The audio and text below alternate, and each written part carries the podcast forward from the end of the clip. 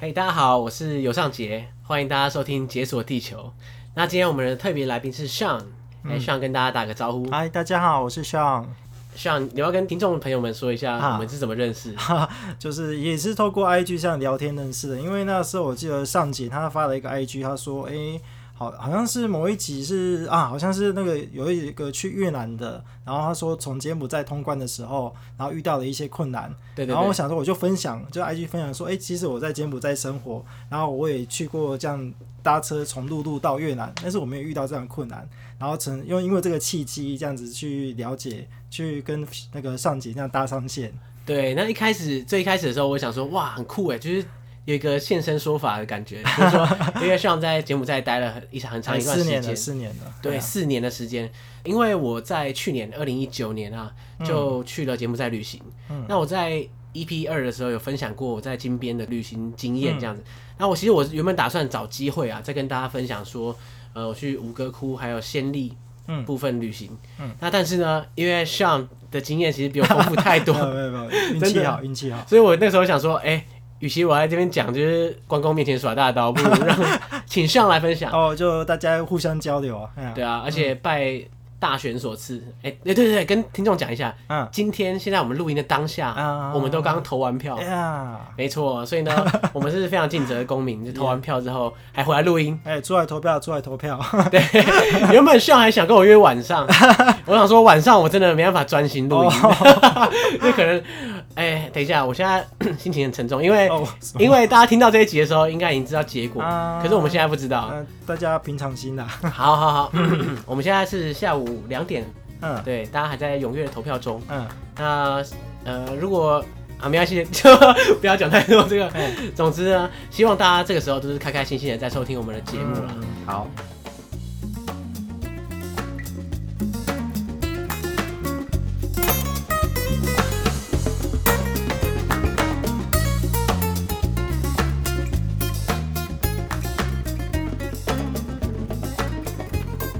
像你要不要跟大家先自我介绍一下？呃，我哈，我本身是做银行业，然后那时候来柬埔寨，只是因为银行业外派的关系。他其实来的时候问我问问题，哎、你要不要去柬埔寨去那边外派啊？我说哦，好啊，好啊，我我因为我我其实对外派一直保持着开放的态度，然后说哦柬埔寨，然后哎、然后他说哎、是去暹粒哦，我说哦暹粒哦好啊，我说哎啊暹粒怎么写？ 因为我我我是第一次接到外派的时候才说，哎、暹粒有这个地方哦，可是你还不知道这个地方的时候，你就先答应人 家，啊对啊，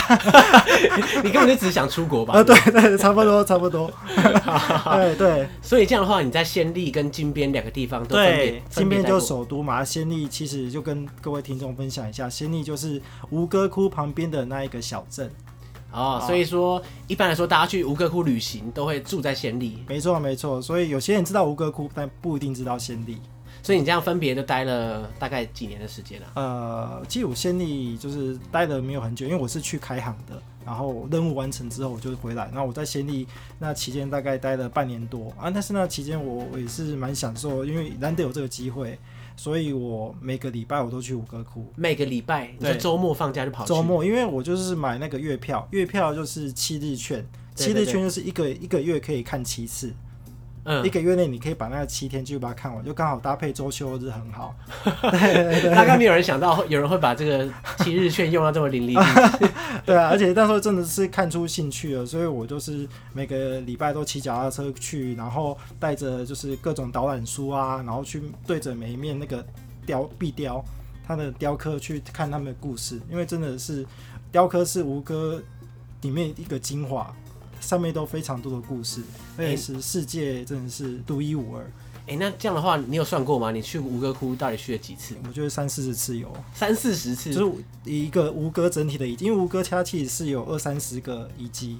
对，它是一个很大片的区域。然后其实它在暹粒以外的地方也是有遗迹，可能在边境啊，或者是在柬埔寨其他地方也是有一样的遗迹。所以以这一些遗迹，吴哥王朝遗迹去啊，大概三四十次。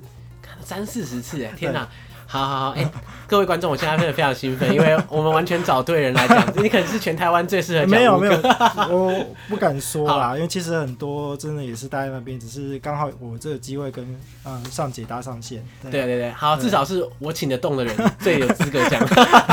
好，大家观众拭目以待。嘿你刚刚说你在来之前没有听过先例，对，没来没有听过，可我是也没来过柬埔寨。那你对柬埔寨那个时候你来之前的第一印象是什么？第一印象，来之前的印象就是还没有做功课的时候，觉得哎、诶这地方呃不知道讲话会不会通啊，然后是不是整体都很落后，嗯，对，就可能感觉好像整体都是会比较落后。然后之后又开始做功课，然后看了一本书叫做《柬埔寨被诅咒的国度》，我有看那本书。对，你看那个书名就看到真的是有点被吓坏了对对对，那个时候那个书是非常非常负面，啊，超级负面，我真的觉得对他就是描述了柬埔寨就是怎么说啊，就一片没有希望的土地的感觉。啊，差不多差不多，贪污啊、内战啊，然后呃也里面提到，就是因为他们经历了长久的内战，所以其实人民的一些性格都有遭到扭曲了。对，然后可能他就是面临就是庞大压力的时候，他会用很极端的方式去反抗反对，就嗯可能用泼硫酸或者丢炸弹的方式。你是说他们呃的的社会冲突的时社候，会冲突的时候，或者是人跟人之间的冲突的时候，我想说哇，这什么地方啊？你就动不动就会突然杀人这通样？嗯常动不动是不是？然后之后我就很担心，因为我可能只是去那边工作，我就会会里面就有一句话我非常印象深刻，就是柬埔寨人他们就不习惯当面就指责他，跟他大小声，然后他一旦觉得这样，他就会觉得很没有面子，他就会很全力来跟你反抗。所以这对那时候我来的时候，觉得有一个非常强大的负面影响。所以说你你就很怕跟人家冲突。呃，我会避免，我会避免，因为我知道每个文化的会不太一样。有时候你觉得你可能在讨论东西，对，那他们可能会觉得你在骂他，对，所以在来之前我就有一个先先入为主的观念，要避免发生这种事情哎、可是这样的话，这些功课都是你已经决定要去了才开始做啊。的，对啊，对啊，所以这样怎么办？你就投影洗下去了。呃，反正那时候就抱着开放的态度嘛，对啊，哎、那时候你外派之前你就知道你会待几年了嘛？呃，没有那个想法，但是一般来说就是两年一签嘛，然后最长六年这样子。哦，所以说好，大不了两年咬着牙过去这样哦子。，对啊，大不了两年回来啊，就跟当兵一样啊， 现在都不用当兵，没有，现在当四 个月。有去去读个语言学校之类。对对对，对嗯所以两年其实说长不长，说短不短了、 对啊，然后我也不小心待了四年多。 所以你的第一站是啊，我第一站其实在金边，然后在金边可能就做了一些前置工作，然后后来又到仙里，然后现在又回来金边。那在你对金边，或者说你对整个柬埔寨，你第一印象跟你跟你脑中做的那些功课有符合吗？还是说你觉得不太一样？第一印象就是从飞机上看到看下去的场景，哎，你你还记得吗？对，可是我那时候我是直飞先例，哎，是直飞仙哎、里哦，不是直飞啊，就是飞先例这样。啊，那我那时候飞金边，然后看到什么？哎这个国家怎么都光秃秃的一片，然后对树都砍砍光了。呃，其实先例附近也有点这种感觉，也对对，就其实看下去是黄的这样，对啊，因为以前内战的时候，他们就砍树卖钱。砍树卖钱啊。对，因为木头其实是一个很有价值的商业物，所以他们就是那时候内战缺钱就砍树卖钱。对啊，你所谓的内战是指红色高棉的时期吗，对还红是色高棉的时期，不过红色高棉距今也也四五十年了，他们就一直砍啊，反正他们就是就就可能产业不发达，就产是业不靠这发样子。达，对，靠卖自然资源。对那啊后来呢？那降落后之后来降落之后到市区，我觉得啊，也是跟台湾就是落差还蛮大的，就是整体来说，公共设施很明显就是比较落后，嗯然后交通比较乱，然后也没什么红绿灯。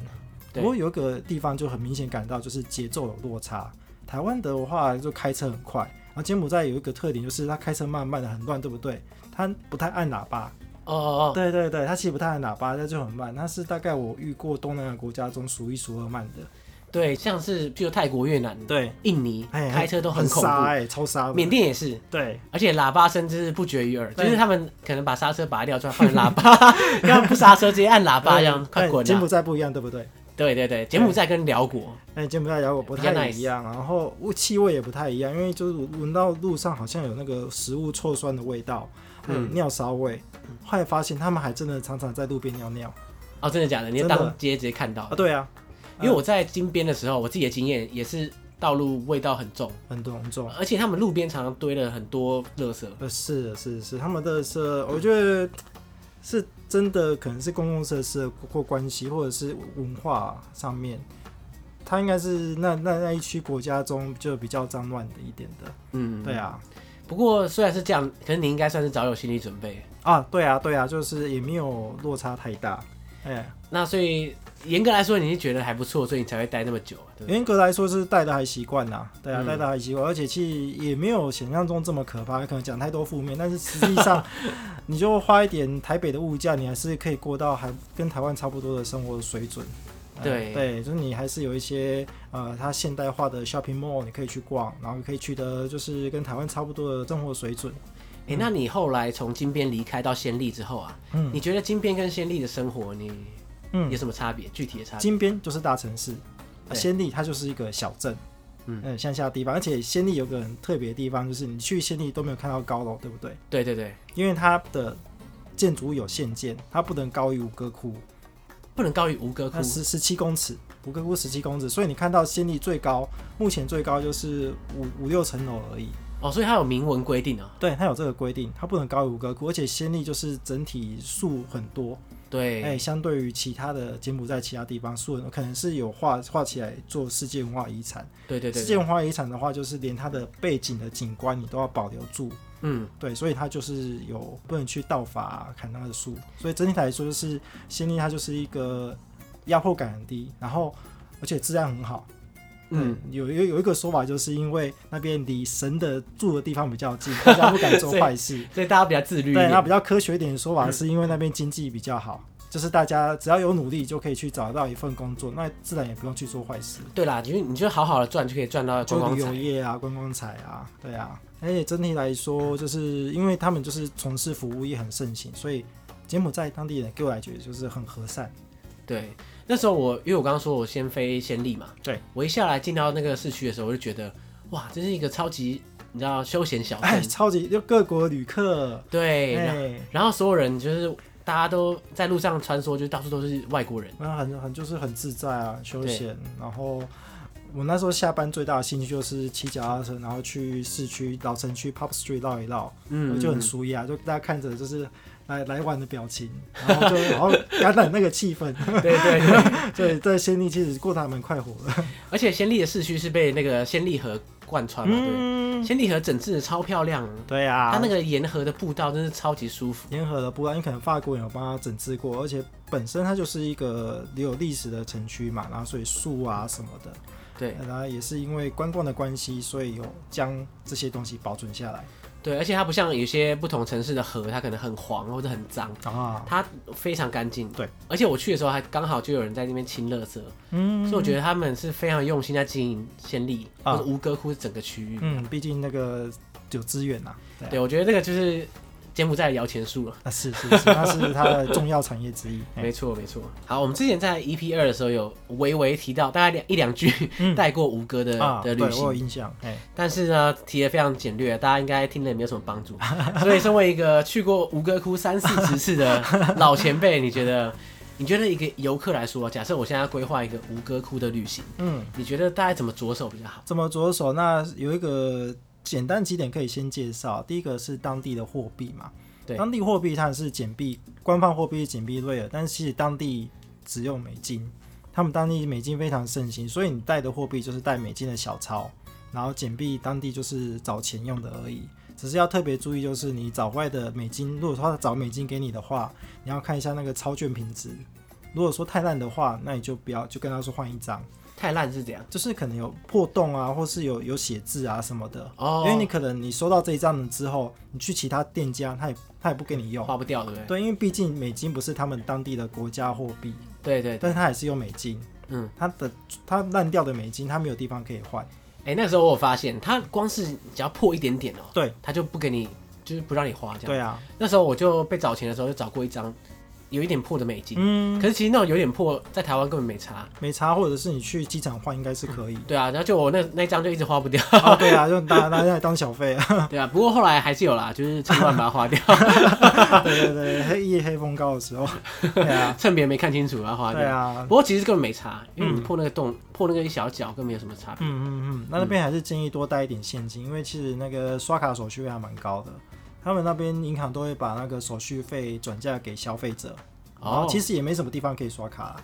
对，对啊我不记得那边有什么刷卡的嗯，的很多机制这样子。是啊是啊，然后再来就是季节的部分，他们就是干湿季分明，一年就是明显的就是干季跟雨季，然后嗯，最适合去的话就是干季刚结束的时候。那就是大概十一月到二月，就是现在这个时候哦，啊，因为因为干季刚结束，那整体而且这一段时间又比较不会那么炎热，对，然后干季刚结束的时候，它整体区域的水汽还是够的，所以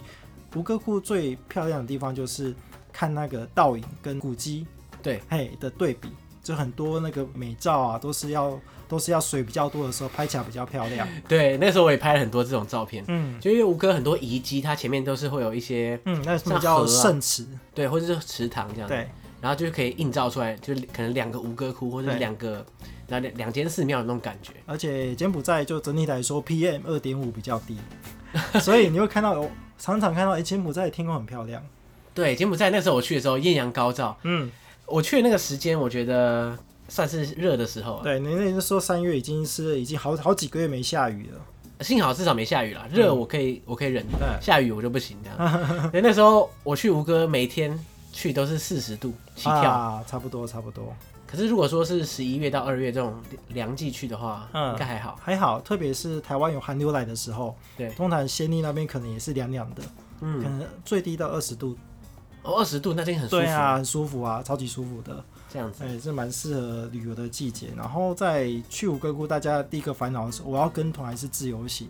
因为毕竟吴哥窟好像对很多台湾的旅客来说的话，它是一个比较陌生的国度，不像现在你就去日本，大家主流都是自由行嘛。然后去吴哥想说，哎、会不会什么地方交通啊，我也不会安排，然后语言会不会也不通？那基本上的话，我是就看个人的考量。如果说你是要带着很家人出去的话，那建议是跟团嘛，对因为就是你也不用花那么多心心血，就是那么多功，那么做那么多功课。那如果说、呃你愿意多做一点功课的话，我觉得自由行很值得，因为你到每个景点，你可以搭配你自己想看的时间。啊，实际上你自由行的话，呃，吴哥窟它它是一个旅游产业非常盛行的地方，真甚至你到当地再安排自由行都可以很很轻松的安排。对，那个时候我就完全是，你知道，我我只有订了 hostel，、嗯其他都没有完全没做。啊，然后到了之后，到柜台问说：“哎、我我要去吴哥，那你可以安排司机啊，什么什么什么。哎、对对对，就马上安排完。这是就今天要分享的一个旅游的小配包， 小配包。其实到吴哥，因为像这种到这种旅游产业这么发达的的的景点或是城市的话，你甚至可以就到当地，然后问旅馆，请旅馆帮你做一些相关的行程安排。对，对啊，然后另外一个就是大家可能烦恼语言的部分啊，那我这边也分享一个我常用到的技巧，就现在 Google 现在大家行动上很方便嘛，对，那你有时候你你也不知道东西怎么讲，就给他看图片。嗯，那我就分享一个故事哦，就是那时候我也是带我朋友啊，然后去比较外面一点的景点，就是离大城市很远的景点。然后那时候刚好有一个女生朋友，她生理期来了，嗯、然后找不到卫生棉，她也没带在身上。然后我们想说，哎、卫生棉，卫生棉英文怎么讲？ 我也不会。对啊，大大家应该都不不太会啊。 对，然后我也不是女生，我也不太清楚要怎么讲。后来想，哎、怎么办？然后说、嗯要跟司机比手画脚。 啊，我想啊，对啊，就给他给他看那个图片，然后司机司机司机大哥就看到哦，这个这个啊，然后懂就了懂了带这样带我们去一个就很神奇的，就像像那个菜市场那个卖水果的那个地方啊，就就哎、就真的还帮我们找出卫生棉出来。 哦，他不是拿一片果皮 哎、不是 不是果皮，是那个是也是日本品牌的卫生棉，也是包的蛮干干净净的。啊、所以哇，真的，所以这招很重要一。张图胜千言万 语。对，没错。所以大家只要手边有手机、有网络，哎，对啊，现在这个时代旅行太方便了。而且我那时候去吴哥窟的时候 啊，基本上每个景点前面都有一大堆在你知道语音导览，也、嗯不是语音导览，就是现场的中文导导览，游，中庸导游。 对对对，而且不止中文哦、你知道吗？就我可以理解，就是他们导览嗯它有英文版、中文版，对因为中国游客很多嘛。对，可是它超扯，它大概十国语言，葡萄牙语、西班牙语啊意，大利语、法语、德法语、德语，很普遍日语、韩语全都有没。错，而且对都很厉害。说真的，对，那时候我是没有请导览，嗯，但是我因为路边太多人在导览了，是啊所以你就耳边听到那个十几国语言那边 讲，我可以分辨的像是英文啊、中文、西班牙语，嗯我都觉得讲超棒。嗯然后就我们同行的人呢，啊他也觉得说，哇，德语讲的真好，这样嗯，就觉得哇，天哪，他们到底是怎么样一个训练法啊、早期就是联合国世界文化文文教组织嘛，对对然后对就是有投入很多资源在那边挖掘遗迹。那他们就是各国就有去认领一个遗迹，一个遗迹，不同国家认领，所以就是很很多西方国家投入很多资源，那相对就带来就是语言的人才，就是对他们长期跟外国文化接触，然后他们也是也也是因为有利可图嘛，所以他们就发展出这样的相关旅游产业链。对，我想，我想也是啦。如果你是身为一个先例当地人，嗯，你其实你会那些语言，你赚的更多，对，铁饭碗，铁饭太碗。太厉害了。对啊，而且我我看有些人好像也不止只会一两种语言，嗯，对啊，就是很多九官鸟，或者是大家之前柬埔寨那 个影片，就是很小男孩讲多国语言。啊哦，对对对对，对我、那时候最夸张的就是我每个景点前面不是都会有小孩对啊来，兜售明信片啊什么是的，是是，通常因为我都不太想买这样，啊而且那时候那边旅客的有一些共识，就是说尽量不跟小孩买。嗯嗯有，所以呢，小孩来兜售，我基本上都不会买。我那时候印象很深刻，就是有一个有一个小女孩说：“哎、w h e r e are you from 啊？怎样怎样怎样。然后我就说：“哦，台湾啊。嗯，”然后我猜她等一下应该会讲中文吧，我猜啦。嗯，结果结果她就想了一下，开始讲台语，哎呦，真的真的。那你你台语有没有比他好吗？呃，我台语跟他可能差不多，哦 我是非常我是非常惊艳啦，这哦样，可是哎我还是没有跟他 我们。我我还没遇过会讲台语的，可能现在太 太太厉害真了。的啊、他就是讲台语，他卖明信片啊，什么几丢几扣啊，什么哦，这这搞， 的，真的啊真的啊，就是我被吓到，我说啊，一开始我还我不知道他讲什么，你知 道吗？啊，台语，啊我怎么会在这里听到台语这样？啊，也有可能，因为其实当地哈一些华裔的后代，他们是潮州人，其实潮丢九尾跟那个台语很像。你是说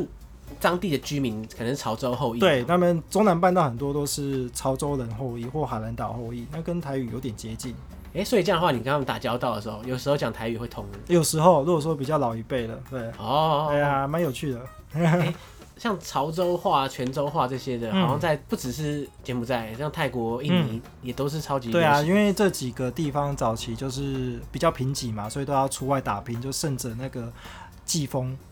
哦，就是那个东北季风的时候，到中南半岛一带去经商或是当水手，啊，对觉得还不错就留下来了。对啊，对哦，啊，这样说起来，他们也算是落地生根好几百啊年。对啊，对啊，就已经当地同化，可能还保留一些就是这个祖国、 祖国的祖国的文化。啊，对是对啊对对，刚刚讲到吴哥窟，嗯，对，你是觉得说到我们只要到当地，然后嗯找一些，比如说当地的 local tour，或是说嗯请 hostel 帮你安排行程，其实是就啊没问题。对啊。然后，但是我还是蛮推荐，就是大家来之前就是做一下功课，然后会让你的行程就是收获满满。其实现在现代人就是真的也没那么多时间，那难得出国出去一趟。或是这个这个地方，你可能一辈子就来这里这一次，嗯，那可以很建议大家就是先做一点功课，对那你收获会更大。那时候我记得我出去前，我去柬埔寨前啊，我大概有看了几本书几，本书刚刚讲的那个被诅咒的国度是一个，啊，不过那个基本上对于观光可能没什那么本帮助。太，我觉得后来觉得太偏颇了。对，因为我那时候我有一个在柬埔寨工作嗯，的朋友，他是现在已经不在那边了。哎不过他那时候，我记得他还特别 Po 过文来抨击这本书，他觉得他把柬埔寨写的太负面。 那哦本比较西方那个记者的报道，对，可能就是有那种西方视角啊。西方视角说说对的，对对，嗯，那所以那本看完之后，我是觉得哦天哪、这个。怕怕怕怕，然后后来我就看了另外一本叫做《易近易远的东南亚哎，我没看过》，哎，那是一个日本作家写的。酷哦，那可是其实我看的时候，我我不是抱着看吴哥窟的心态，可是他那本书大概超过当然一半以上的篇幅都在讲吴哥窟，可嗯是他讲的非常硬，啊，就讲说吴哥窟的宗教啊、吴宗教性啊、艺术性啊，哦，还有一些它的功能性等等。嗯，所以呃，我是觉得对于一个旅行者来说，我觉得可能又好太又太超过了。那我推荐大家一个比较软一点的，嗯蒋勋老师。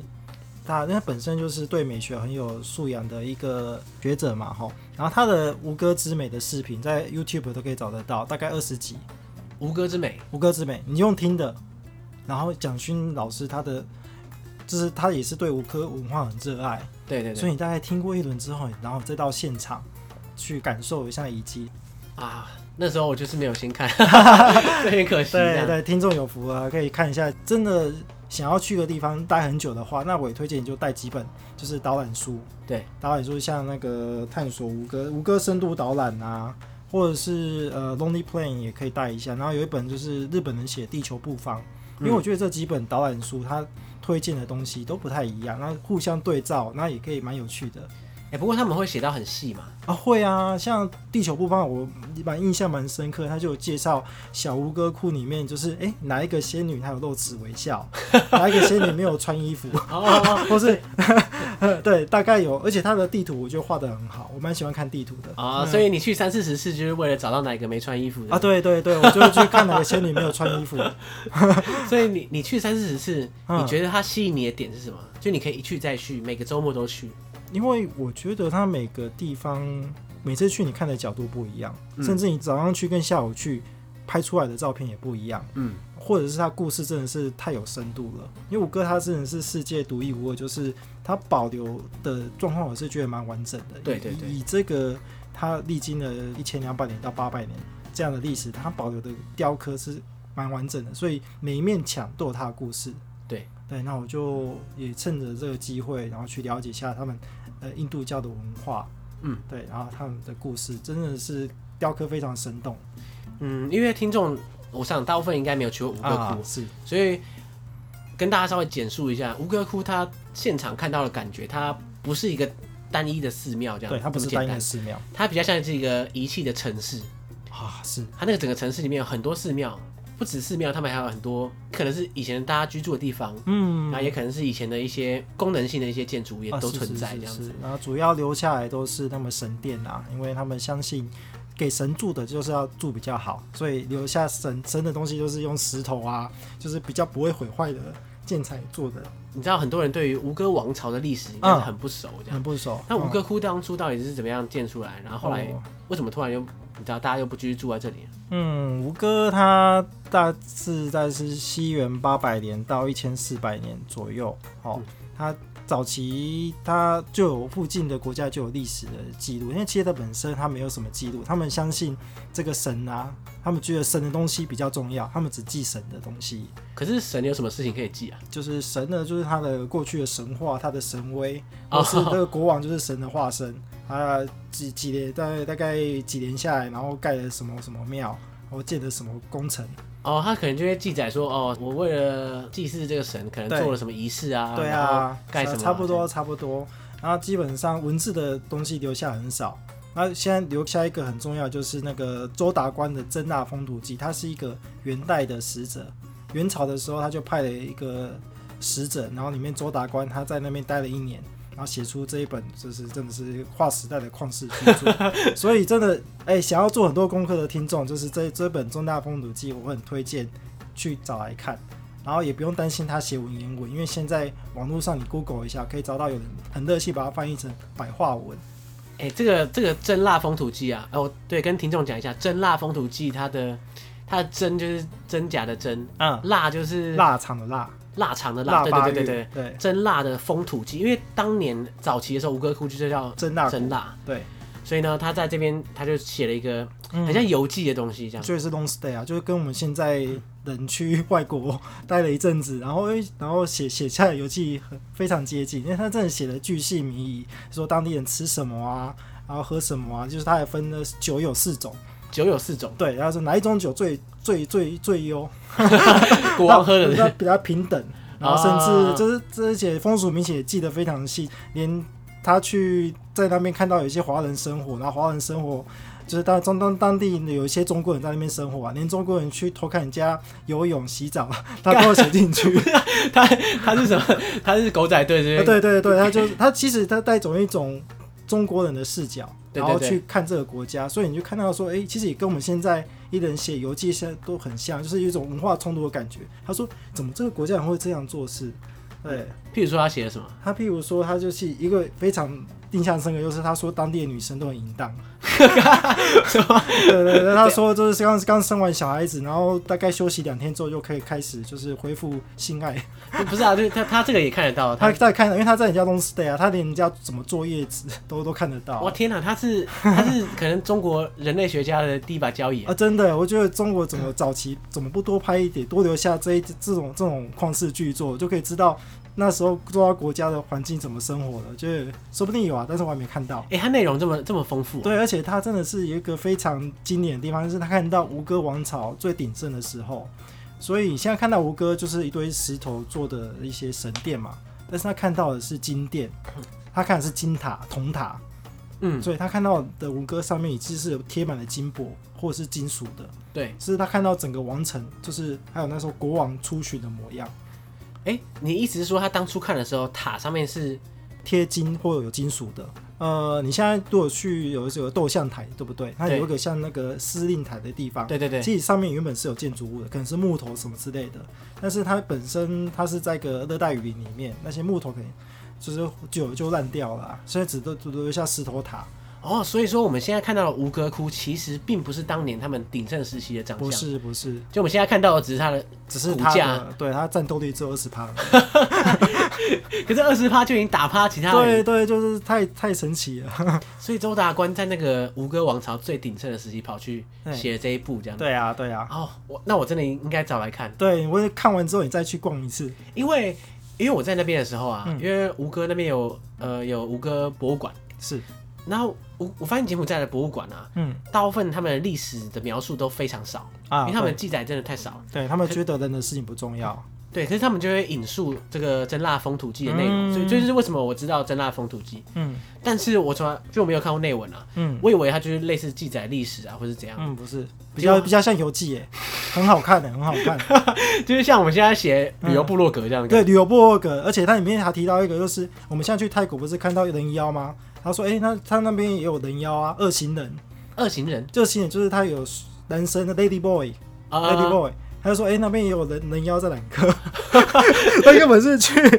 去 happy 的，不过他去他去办正事的、啊，你说真大风土记他是。元旦，因为他要想要军事扩张嘛，对对对他带他去看一下这个国家到底谁最下款，哦，就是说先去看一下到调底，情报啊，所以他其实是记得巨细靡遗，说哎、诶这个吴哥大吴哥有几个城门，然后什么方位有什么，他都写得很清楚。哦，所以为了这个用途，它反而就是对，然后而且正大风土记在考古学上有一个非常重要性的地位，就是法国人在中国典籍里面研究到这一本书之后，诶说哎、诶所以其实中南半岛曾经有这个样的地方，然后他就去热带雨林雨林里面去找寻这样的遗迹，就发现找到了。哦所以说《真辣风土记》是促使法国人在雨林里面重新发现吴哥窟，对他们有汉学家，然后就看到这一本书，这本书是说是在《四库全书》里面的天哪、其中一本书。天哪、对就是他当年可能只是想写个游记而已，想要写到这样惊世骇俗这样。对啊，所以就是改变了很很多东西，就哎是可以姻缘呐。你可以想象吗？就是假设你现在写一篇游记，哎然后过了一千年，一千年之后，人家在随身里面看到， 然后大家把把这个当历 史，然后当历史，对，差不多。哎所以大家哎、多多创作，对，游记不要乱写。 酷。哎、那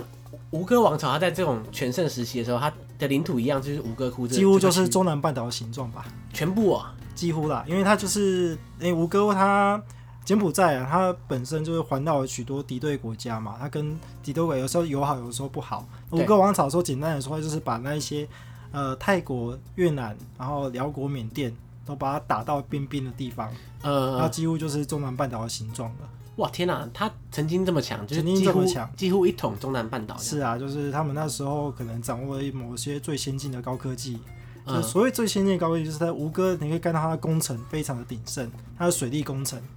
你可以看到就是水利工程，就是让它的一些食粮、良田，就是它都可以创造很多粮食，对所以它的整个行政效率都非常过得非常好，人民过得好的话，国力就强。还有就是它可能那它的领土里面有铁矿，你有铁矿的话，你的武武力就最盛，所以可以可以说是吴哥掌握当时中南半岛最新的科技、最高的科技水准。哎、那后来他怎么突然就被打趴这样？后来我听到一个说法，我是觉得蛮有可信度的，就是可能气候变迁的关系，使得它的水利设施崩坏，然后你的粮食就衰退了，然后你的王朝的行政就是整个都衰败，然后你就渐渐地打不过泰国跟越南，嗯，然后就是被从先例的地方被赶到金边。其实先例的要说一下它这个字的由来，先就是泰国，sim 泰对，泰就国，啊，对对，就跟就像暹罗这样的感对觉。对，但但是 lip 就是胜利，就是他们在这地方打败了泰国，呃，啊他就说哦，这地方就是我的王都的首都，哦天哪，这对这么拽，这么么骄傲这样拽对。啊，超超拽。然后，但是后来就是可能种种因素，因为其实也没有历史文化记载，只是后来考古学家推断出来，因为它是考古学学家有有找到一个吴哥的古桥，对吴哥古桥，他就发现它的河床是干的，然后河在它另外一边，就代表说这个他们的运河的设施可能是因为某种原因，然后就就毁坏了。对，所以这整个国家的水利设施都毁坏了之后，那你的你的食就没有足够粮食来源，然后渐渐的什么一些疾病或是各种事情发生，那这这个王朝就这样埋没在丛林里面。啊，就想一下，真的非常可惜。嗯，是啊，对，不过也是刚好，我觉得也是因缘际会啦，因为它也是埋没在丛林里面，然后使得你现在去吴哥的时候，你会发现大自然好像又帮这个王朝，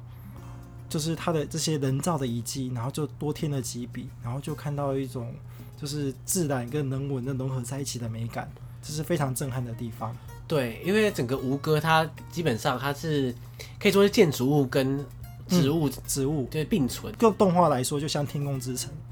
啊，对，天整个空之城被树爬满的对感觉。爬满的感觉。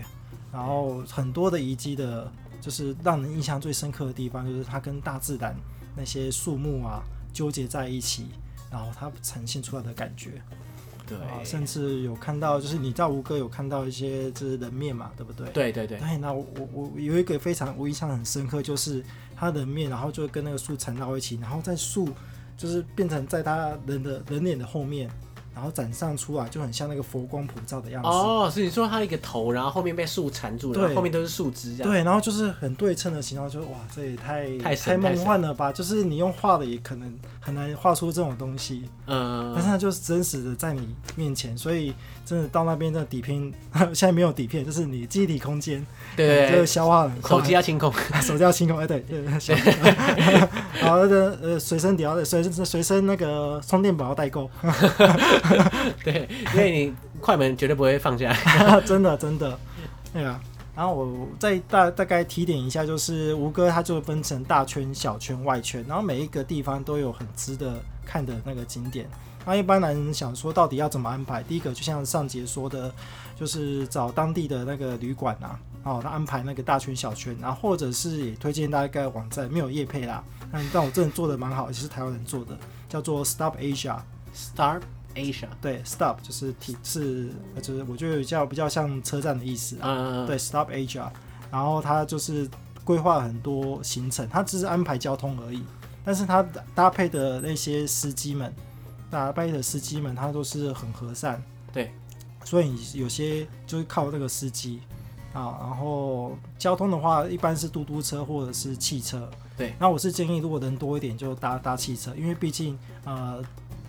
柬埔寨是比较热的地方。对，那我们平常可能也很少在外面拍拍照，这样子长久晒下来的话，还是搭有空调的汽车会比较舒服哎，可是那时候我超爱搭嘟嘟车哎啊。，对啊，这看个人啊，我真的觉得看个人，因为搭嘟嘟车风很这样这样吹，我觉得很是爽。真的真的是看个人，对啊，因为那时候我去的时候都四十度嘛，嗯然后那时候搭嘟嘟车是我们的小确幸， 啊，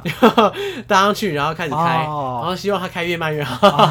因为很凉，真的很舒对对对服。哦那搭搭如果说车子的话，那真是大确幸啊，进去哦冷气，然后司机还会递 递冰水、冰毛哦，这巾。么这么好啊！对啊，对啊，所以我就觉得这一家，而且价格也是蛮蛮中规中矩的，跟市场差不多。好好哎，而且台湾人做，支持一下台湾人。 ，Stop Asia 是啊吧？ Stop Asia 可以网站也做很精美，他其实这个部落格的阁主他也写了很多，就是关于他在吴哥当地生活的，你懒得做功课也可以搭配他们，甚至他的 APP 啊，他有真的是做的很非常完整。哦，对，哎呀，我们真的没有夜配哦，不没过有叶配真的非常欢迎他们给我们钱。 好，我们前面在讲太久，哦， 真的我们连大中小圈都还没开始介绍， 现在已经超过四十分钟了。是啊嗯是啊，太可怕了， 哎、我觉得今天这样讲下去可能会爆表。 那、怎么办？先离开吗？哎、不行，对我好不容易逮到你，你千万不能走。 我们今天先切在这里，哦啊哦是，然后，然后我们等一下录就放到下集。哦好棒 OK 哦，好，那各位听众，大家不要，你知道不要转台 啊。呃，下一周同一时间收看《解锁 地球》哎、其实我都是你知道没有固定时间更新，啊真的欸我都是十天啦，但是天哦，你知道就是没有礼拜几礼拜几。辛苦。啦，周更或是十日更不容易，我觉得周更不行，不能，完全不行。对，而且是不容易啊。不过好不容易逮到你一次录两集，我觉 得哦好爽，CP 哦收值获高满满收获满，CP 满值。高。好，那各位听众，我们今天这一集先放过大家，嗯然后下一集的话，我们就会来讲说，嗯呃，吴哥窟大中小圈要怎么规划，嗯，然后还有我一些个人经验的分享，就是我会分享大中小圈其中我觉得我个人感受很深的地 方。对，就是你你的吴哥宅魂还没有，啊这一集还没有爆发，下一集好可怕，好可怕！ 然后还有一些可能你在柬埔寨的工作啊、生活的经历，啊是是是那也蛮值得分享的。对，还有一些你在柬埔寨当地的观察。好，很好，好，哎、大家这样是不是很心动？好，下一集大家千万不要就是、呃保跳保掉持了。 收看。好，Stay tuned，we'll be right back。哎、你不要超百灵果， 我被我发现 你是教徒吗 哎，呃可能哦， ？OK，大家拜拜，我们下一次再见。拜拜。